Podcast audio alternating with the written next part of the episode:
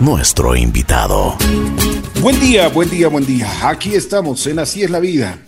Hoy tengo el honor de presentarle a una amiga muy singular, una persona muy trabajadora, una persona que yo admiro mucho en el campo de la producción y una persona que, tiene, bueno, su especialidad en, los eventos, en los conciertos. Ella eh, juega un papel, pero preponderante en cada uno de ellos. Me refiero a Vivi Núñez. Vivi, qué gusto saludarte, ¿cómo estás? Hola, mi querido Ricky, buen día. Un gusto. Muchas gracias. Gracias por haber aceptado la invitación. No, gracias a ti. Bueno, Vivi, vamos por el inicio. Eh, ¿Dónde naces? Eh, ¿Cuál era tu entorno familiar? ¿Qué es lo que te inculcaron en principios tus padres? Bueno, yo vengo de Esmeraldas, exactamente de un pueblito que se llama La Unión, antes, ah, de, Quinin, antes de Quinindé. Eh, mis padres, bueno, mi padre es ganadero, es hacendado y en realidad yo soy tecnóloga en sistemas, que nada que ver con la producción. Bueno, eh, entré al, al, medio por Ecosonido y Ecoproducciones, que es del Seco Guerrero. De pronto llegué a trabajar ahí y bueno, me quedé 15 años Increíble. Pero bueno, vamos por partes. Eh, ¿cómo, ¿Cuántos hermanos son? ¿Cómo era tu entorno? Bueno, mi entorno son, somos tres hermanas, mujeres. Yo soy la menor. La, Sí, la consentida. Me imagino, me imagino, la consentida. sí, la cosita. ¿Y qué te, qué te inculcaron en principios tus padres? Bueno, como siempre, ya sabes, estudiar, eh, tener una carrera, y nunca imaginé venir a, parar en el, medio de la industria, pues los planes eran otros, ¿no? En realidad vine eh, por mi estado de salud, porque yo tengo un problema de columna y tenía tratamiento, ¿no?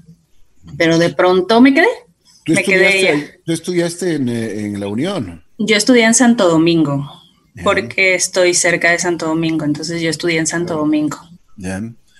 ¿Y cómo, cómo, cómo era tu escuela? ¿Cómo era tu colegio? ¿Qué? ¿Eras inquieta? ¿Te gustaba? No, al contrario, súper tranquila, siempre zanahoria, como dirían acá. Sí, súper tranquila, ¿no? Eh, mi padre un poco bastante estricto, imagínate, tres hijas mujeres, no la tenía fácil. Oye, ¿qué tal, ¿y qué tal vivir, por ejemplo, en la Unión? Sí, o sea, bueno, es un pueblo pequeño y, todos nos conocemos. Eh, hay mucha amistad entre vecinos, mucha solidaridad. Y, te lo digo ahora, ¿no? Porque a mí eh, la cuarentena, pues estaba yo allá y, mis vecinos fueron muy buenos con nosotros, eh, siempre atentos, ellos pendientes si nos faltaba algo, alguna fruta. Eh, nos intercambiábamos frutas, o sea, es como tener otra familia en realidad.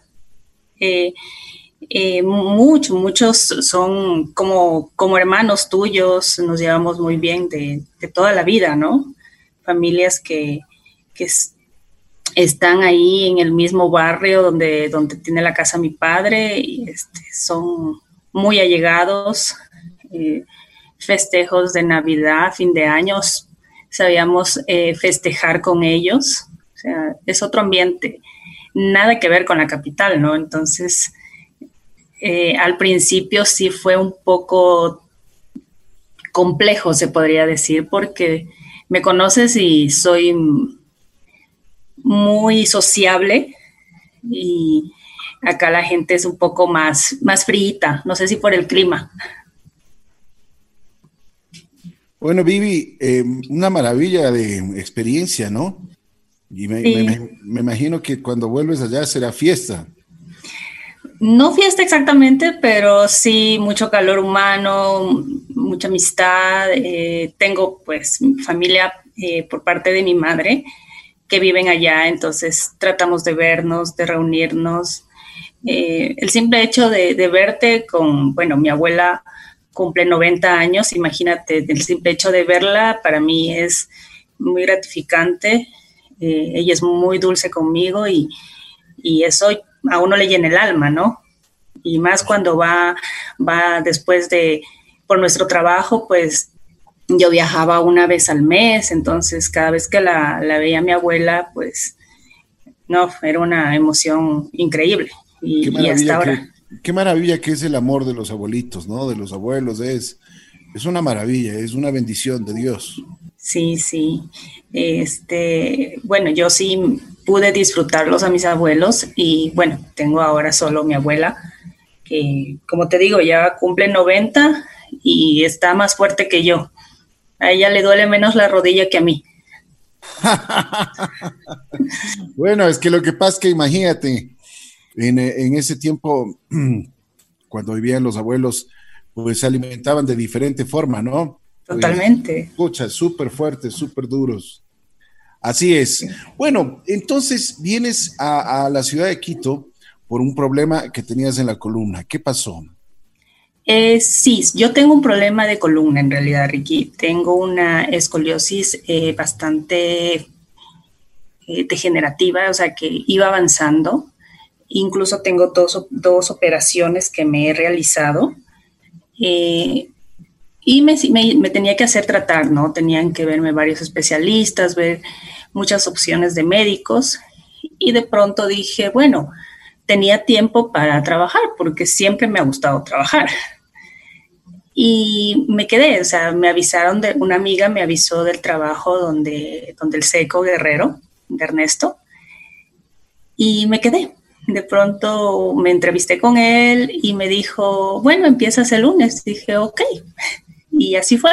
Pero y tú, de no ahí, tenías, tú, no tenías, ni idea de... no, nada que ver. Imagínate, yo no sabía ni lo que era un cable plug.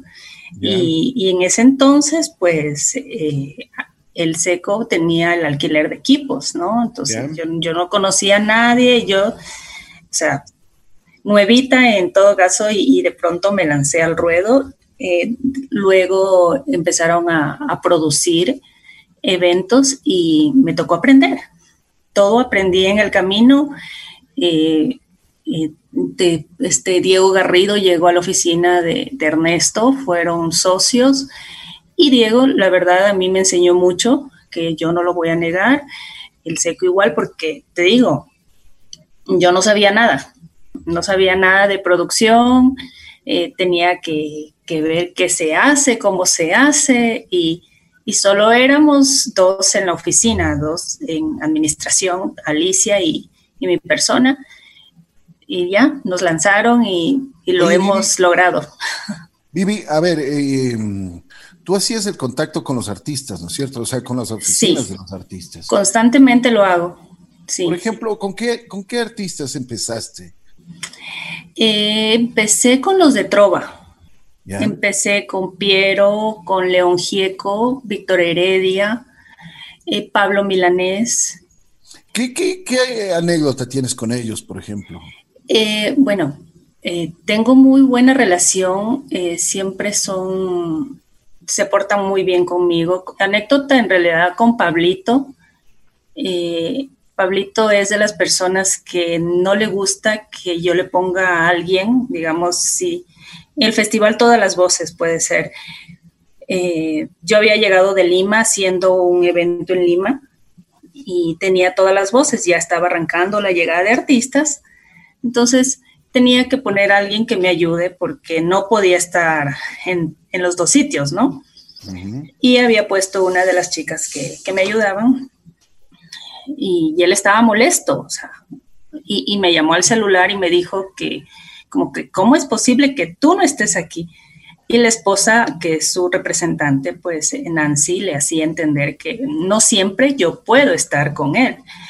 Y él estaba molesto era porque quería almorzar conmigo. Quería almorzar y quería tomarse una copa de vino conmigo. Y molesto, no, pero tú tenías que estar aquí, yo quería almorzar contigo, o sea, y muy cerrado, ¿no? No, Pablito, perdóname, porque tenía muchos artistas en el festival, todas las voces. Entonces, él quería tener como prioridad.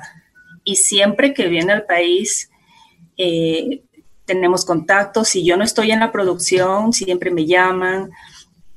Es muy, muy buena persona, eh, aunque piensa que le decía yo a, su esposa, Pablito piensa que soy la niñera y me decía, sí, sí, Vivi, lo tienes mal acostumbrado.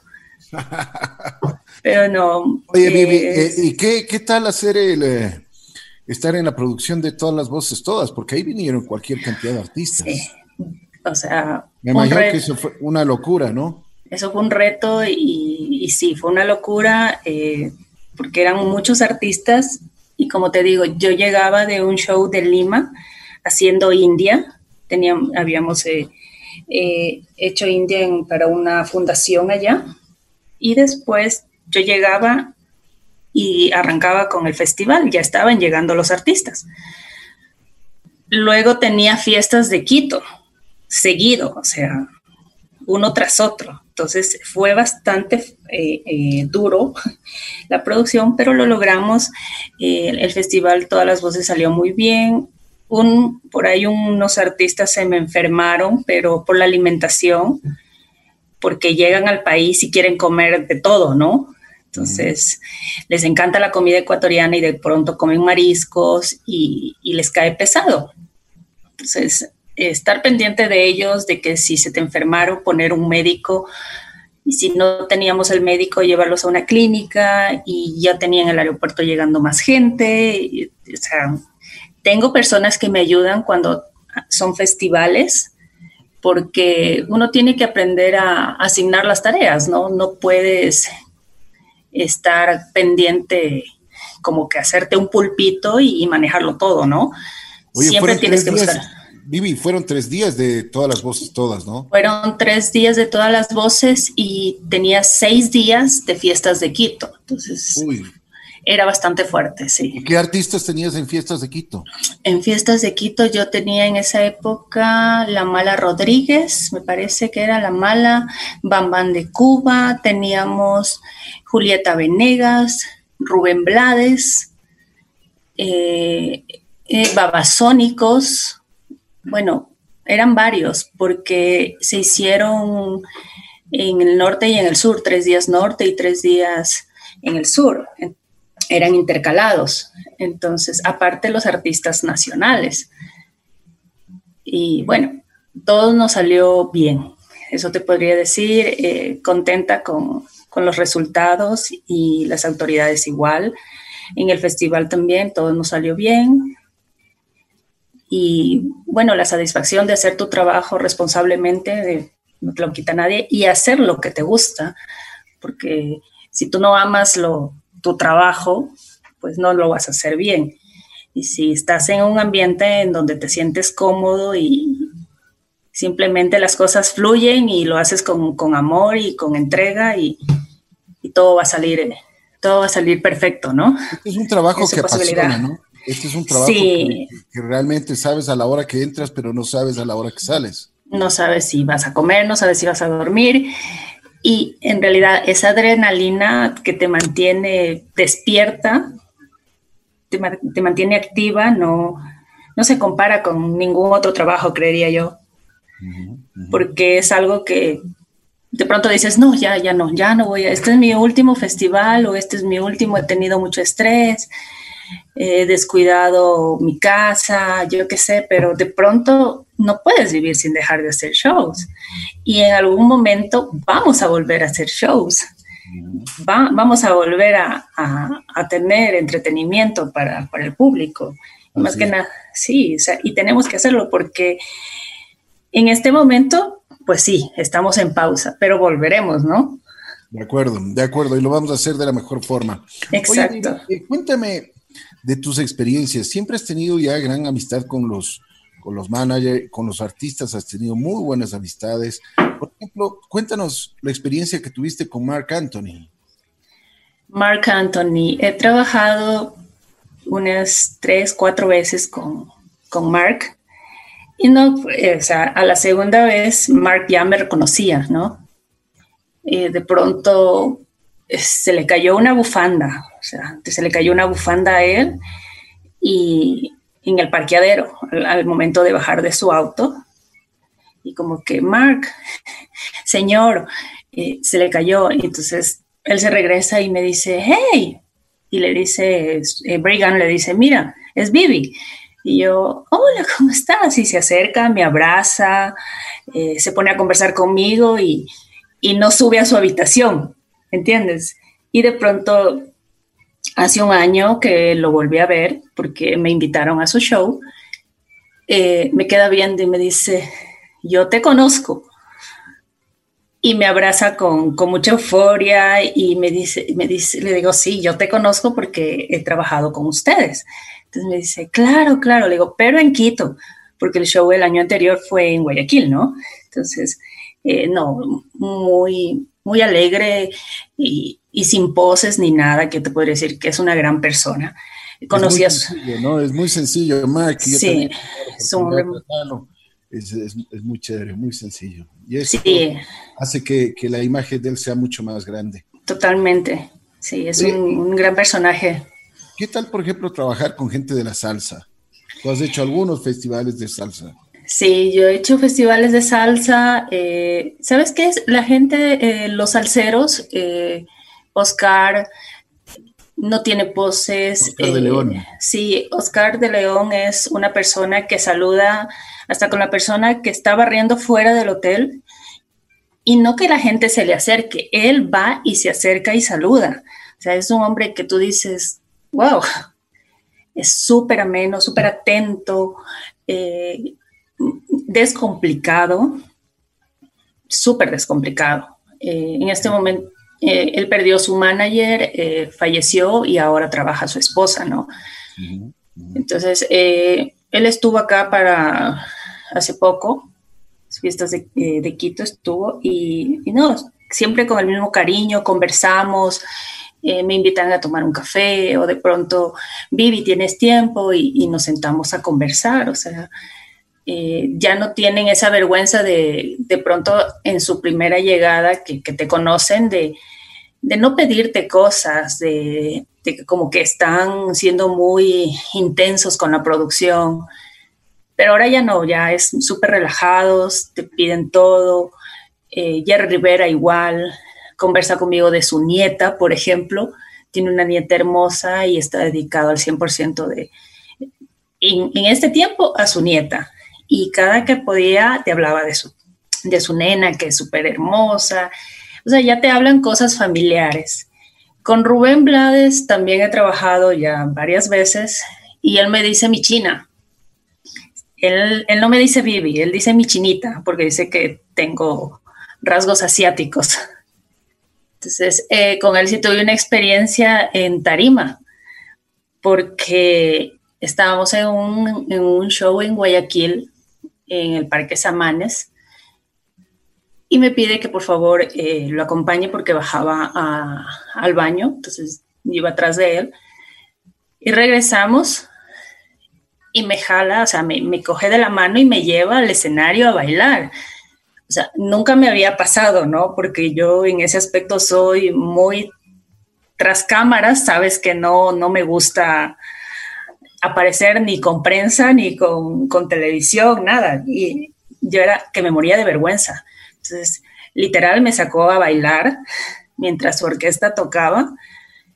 Eh, me dio dos vueltas en la tarima, bailó conmigo y me abrazó y lógicamente yo me retiré. Y después se me reía y me decía, mi china sabe bailar.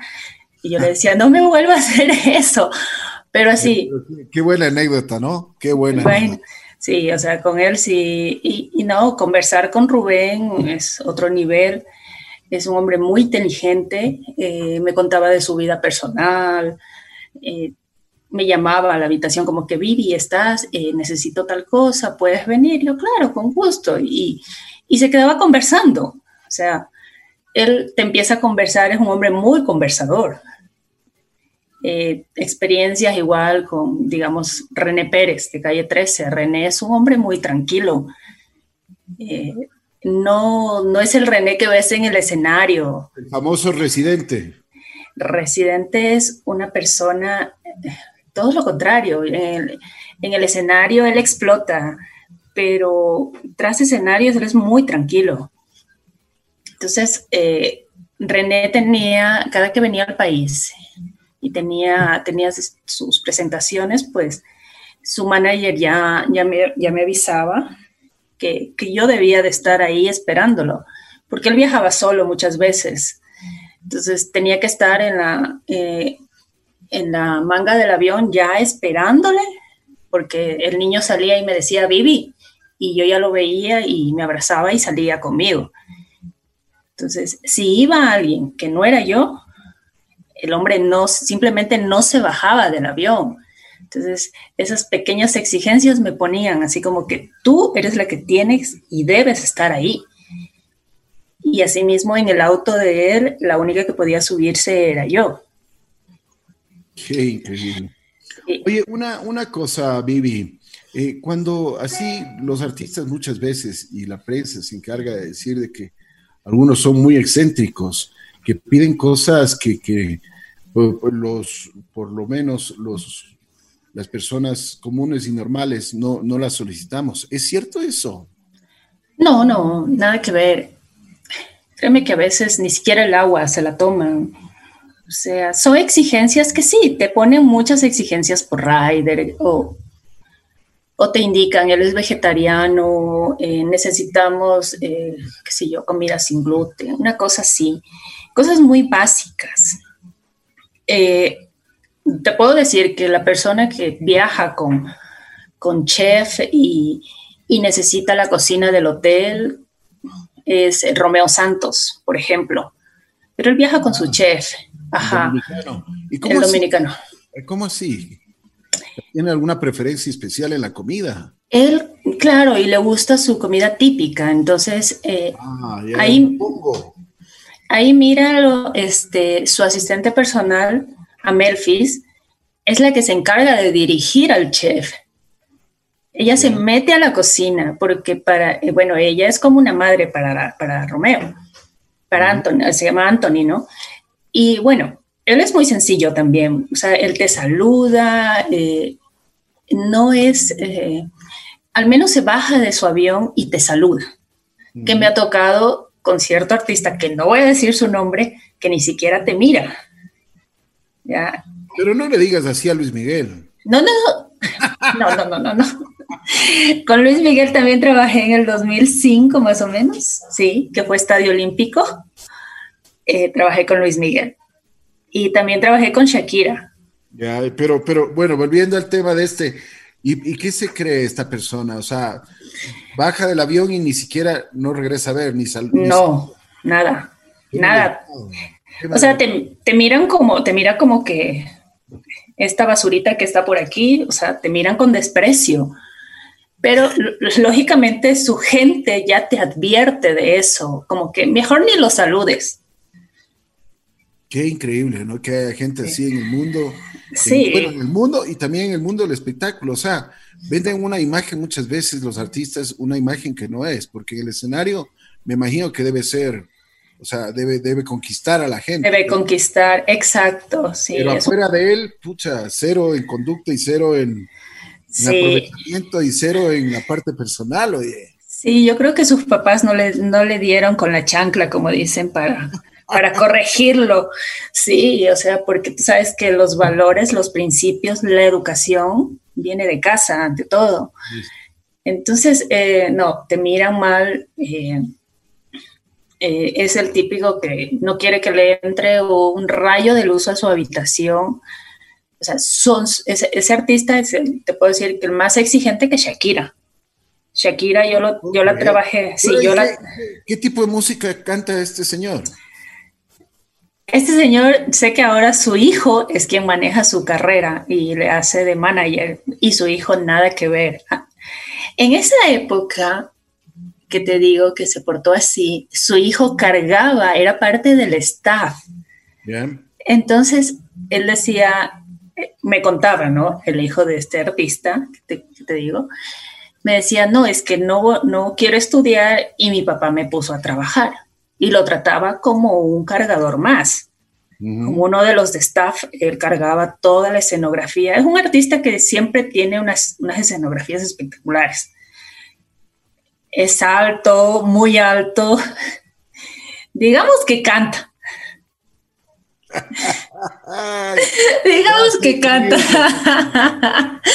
sí, pero bueno, cada uno, cada uno, él es, él es así, ¿no? Su manera de ser es así y a veces te toca aguantarte. Qué fea manera de ser. Pero bueno, aparte de este tipo de cosas que son eh, incluso, yo te diría, de algún malcriado, puede ser jocoso, puede ser en ese momento también chocante, porque eh, todas las personas yo creo que nos merecemos respeto y consideración, ¿no? Totalmente.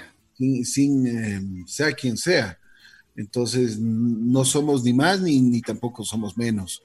Una, una cosa, Vivi, eh, cuando están en el escenario o cuando ya comienza la banda a sonar y los artistas ya están preparados en la parte de atrás, hay mucho nervio. Sí, hay mucha tensión. Muchos de ellos eh, rezan, oran, este, necesitan su espacio, necesitan estar tranquilos, eh, porque por más años que tengan en tarimas, siguen sintiendo nervios, siguen sintiéndose inquietos al momento de, antes de salir a, a escena. Y bueno, tú sabes que hoy en día siempre mantienen intacto el escenario, eh, sus técnicos son unos hombres muy profesionales en todos los aspectos, los, los, los que vienen con, digamos, con Chayán, que tú siempre trabajas con Chayán, eh, mantienen todo nítido y por eso se hace una prueba de sonido, pero los nervios se mantienen, eh, la tensión se mantiene. Ellos siempre, al menos acá en Quito, es como que piensan que les va a coger un poquito la altura, entonces, eh, a veces están preocupados por eso porque, qué sé yo, en la tarde tuvieron dolor de cabeza, pero es por la altura y porque llegaron el día del show. Entonces, eh, se ponen un poquito más tensos, pero eh, ven al público y, olvídate, ya, se les fue todo y están en, lo, en, lo, que les gusta, en lo que hacen, en cantar, en entregarse al público. Y y luego no, o sea, son cosas básicas que siempre en escenario nunca faltan y tú lo sabes como promotor. Eh, siempre están sus cositas que, te piden, que sus toallas, eh, cosas muy, muy básicas, ¿no? Hay tensión, pero es manejable en todo caso. Siempre ha pasado eso, siempre se ha podido manejar las situaciones. Eh, bueno, Alguna vez, como, como hablamos, pasó lo de Mark Anthony en su primera vez acá en el país, pero se arregló. Después de un tiempo él pudo volver y ya vino más tranquilo y, claro, él bromeaba y decía, esta vez no, no, no, no, no nos va a pasar nada y, se reía, ¿no? Pero así, súper ameno, súper ameno. Vivi, ¿y en algún momento has tenido así... Eh, algún evento donde realmente no has podido, no han podido evitar la cancelación o por mal tiempo, por, porque ha, habido ocasiones que hay, bueno, siempre hay problemas en, esto, pero eh, ¿ha habido alguna vez que, tú has enfrentado algún... Ahora, no, no he enfrentado. Cancelación, aparte de lo de Mark Anthony, que, que pasó hace muchos años.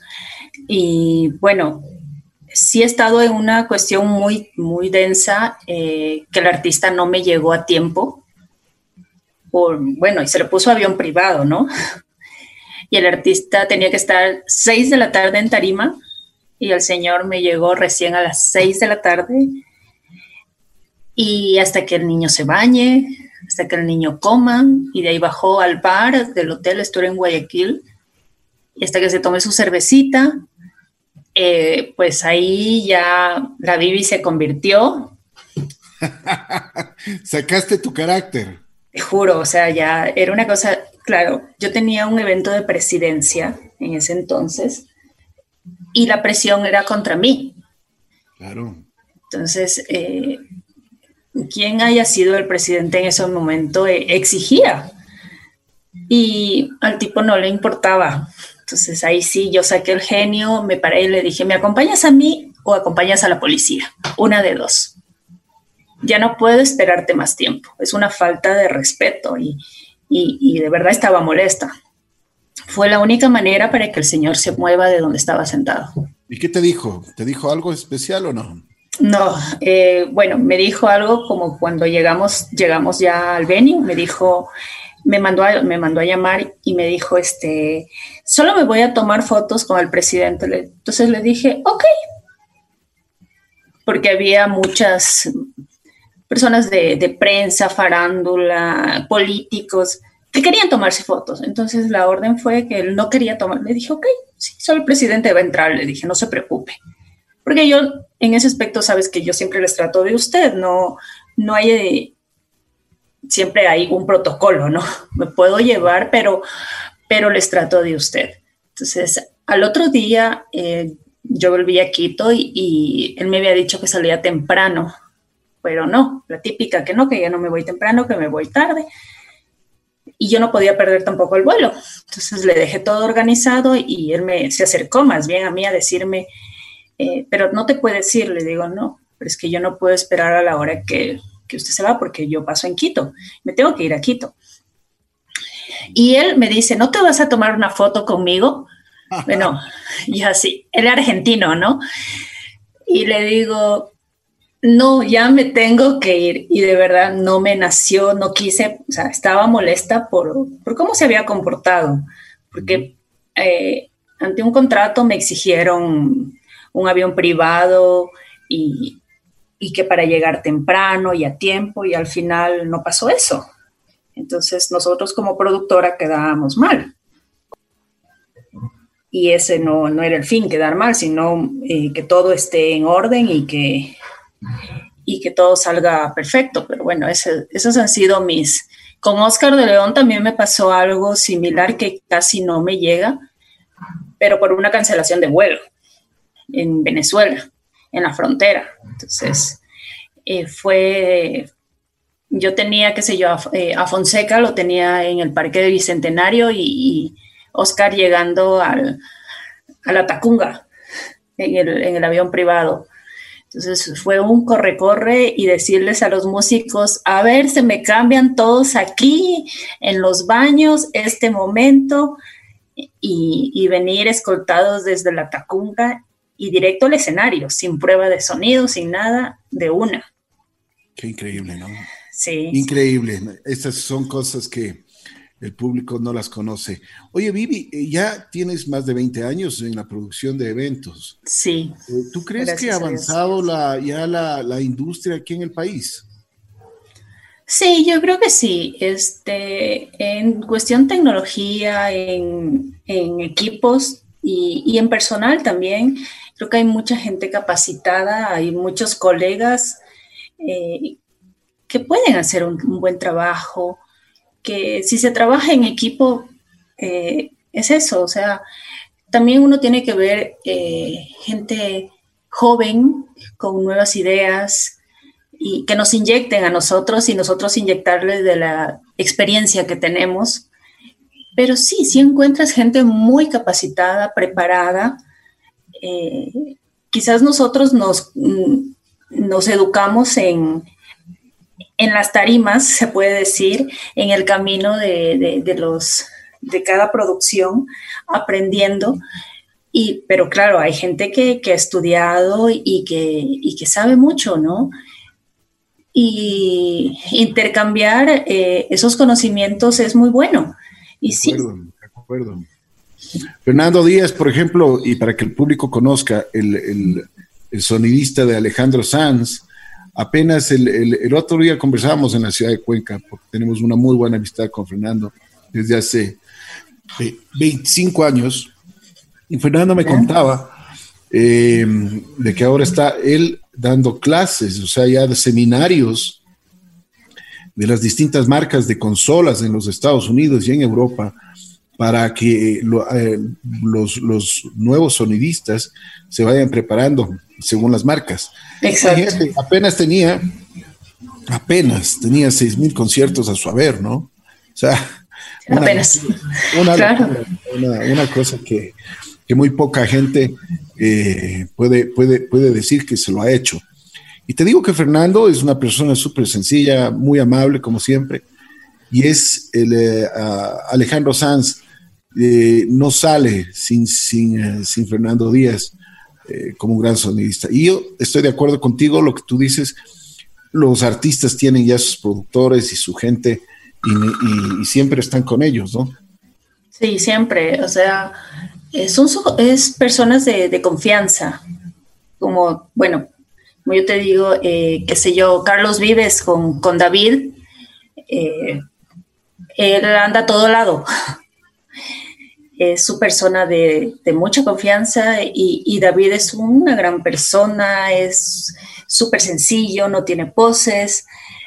Y uno aprende de cada, yo siempre digo que cada show, cada festival para mí es una enseñanza nueva.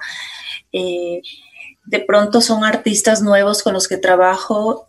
Eh, no, había trabajado con Silvestre Dango, alguna vez te lo comenté y lo trabajé hace poco y bueno, él un hombre muy sencillo, eh, sus asistentes igual, no vino su manager, pero gente muy, muy tratable, muy amena, su staff, te podría decir, este, eh, hay incluso más hermandad con los, con los productores ecuatorianos, porque esto es una rueda, ¿no? Todos, todos van girando. Eh, qué sé yo, el productor de Fonsi antes fue productor de, de, qué sé yo, de Kudai hace años atrás. Y así, entonces es como que la gente que trabajaba con Prince Royce ahora trabaja con Farruko. Eh, la gente que trabajaba con Arjona trabaja también con Maná. Entonces eh, es un círculo y de pronto te vas encontrando con esa gente así es. constantemente. Así es, de acuerdo. Oye, Vivi, ¿cuál es el concierto que te falta hacer? el concierto que me falta hacer, pues eh, Lenny Kravitz, porque me encanta Lenny Kravitz. Y no pude ir a Chile, el promotor de Chile me, invitaba y me decía, ven, ayúdame, porque yo tenía trabajo acá, justo cuando Lenny Kravitz se presentaba allá, entonces ya fue algo que, que lo perdí. imagínate. Pero creo que eso, no, hay muchos conciertos que nos faltan y que quisiéramos hacerlos. Y más ahora, ¿no? Que extrañamos tanto esa adrenalina y, estar en los aeropuertos y trasnocharnos y estar ahí, hacer que la gente vibre con, con el artista en tarima y que todo salga nítido y que a ti te debe pasar lo mismo, que extrañas hacer eh, tus eventos en este momento y que nos va a tocar esperar. Lamentablemente tenemos que esperar y tener un poquito más de paciencia. Oye, Vivi, ¿qué piensas de los de estos conciertos virtuales? O sea, no los conciertos virtuales sí son no desmerezco a los artistas su el esfuerzo que ponen y todo eh, que también extrañan estar ante un público pero lamentablemente eh, el mismo público, valga la redundancia, eh, no está invirtiendo en los shows virtuales. Y es una pena porque es una manera de apoyar a nuestros artistas. Eh, en su mayoría aquí se han dado shows virtuales de, de, artistas nacionales y deberíamos apoyarlos, deberíamos estar con ellos, de valorar su música, su talento, y, son muy buenos, o sea, eh, claro, he visto shows virtuales, incluso hay muchos que han hecho gratis, como Jorge Drexler, que hizo y, que le fue, lo hizo gratis, le fue muy bien. Pero aquí en el país lamentablemente no estamos apoyando y deberíamos de hacerlo. Así es. Bueno, pero poco a poco iremos avanzando. Sí, tenemos que. Te quiero agradecer muchísimo, muy gentil. Gracias por haber con nosotros tus experiencias. Eres una muy, muy buena persona, una gran productora, eh, cotizada no solo a nivel eh, local, sino también sé que haces y algunos eventos afuera del país. Te mando un abrazo especial y esperamos volvernos a ver nuevamente sobre los escenarios. No, gracias a ti por la entrevista, por el espacio y sobre todo por tu tiempo, mi querido Ricky. Nos volveremos a encontrar. Por supuesto. Eso dalo por seguro. Te mando un abrazo grande, un abrazo virtual. Gracias, Vivi. un abrazo gigante, que estés muy bien. Gracias. Núñez, productora, una persona que ha trabajado muchísimo en el área técnica, en los eventos, en los conciertos donde tú asistes. Estaremos regresando con más aquí en Así es la vida.